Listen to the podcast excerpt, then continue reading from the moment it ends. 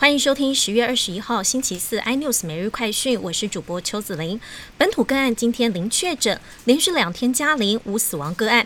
指挥中心指挥官陈时中今天表示，中央哦会跟地方一起解决疫苗混乱的问题，而这个月还会有一批疫苗到货。陈时中表示，指挥中心也开放第十三期全面混打，而混打年龄层也将全面开放。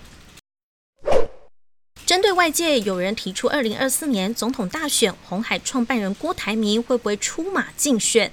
又或者如民众党立委蔡壁如谈郭科佩，引发各界关切。永林基金会执行长刘幼彤接受访问时强调，郭台铭这次捐赠 BNT 疫苗绝对没有政治目的，同时透露未来有很大几率不会选总统。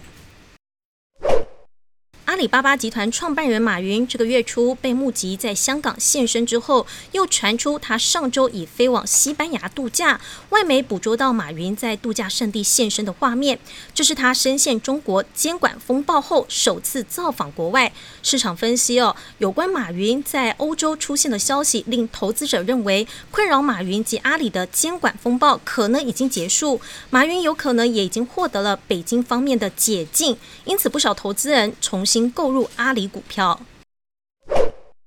日本贞子公主在等待多年之后，终于将在二十六号跟未婚夫小市圭登记结婚。先前报道也称，两人婚后将到美国定居。除了传出会在当地律师所工作的小市圭之外，贞子公主未来有可能会在纽约大都会艺术博物馆任职。据传年薪有一千五百万日元，大约新台币三百六十五万元。更多新闻内容，请锁定有线电视四十八八十八 MOD 五零四三立财经 iNews，或上 YouTube 搜寻三立 iNews。感谢台湾最大 Podcast 公司声浪技术支持。你也可以在 Google、Apple、Spotify、KKBox 收听最新 iNews 每日快讯。